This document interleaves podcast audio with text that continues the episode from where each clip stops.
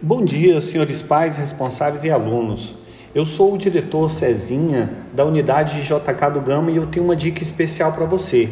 Desde o início do ano letivo 2021, estamos postando atividades avaliativas formativas, aquelas que arremetem aos deveres de casa, na plataforma educacional Microsoft Teams.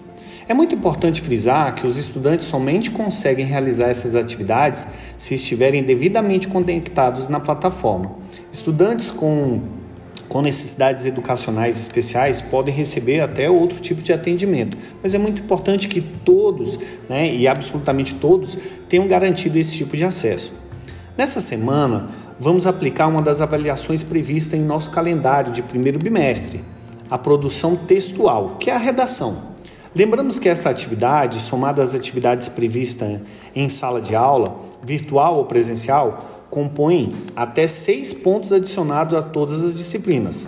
Portanto, é a primeira avaliação que compõe de maneira mais robusta as notas que irão formar o boletim escolar. Muitos estudantes cometem o equívoco de negligenciar essa avaliação, pensando que é uma avaliação de uma única disciplina, o que não é verdade.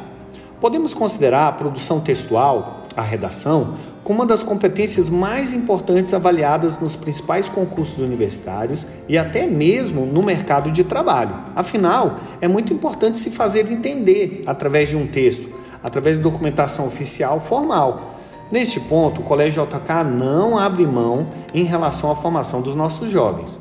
Portanto, a partir do dia 24 de março, quarta-feira, até a sexta-feira, 23 de março, às 23 horas e 59 minutos, estará disponível para visualização e realização da produção de texto nas classes e equipes em que o seu filho ou seu tutelado está inserido.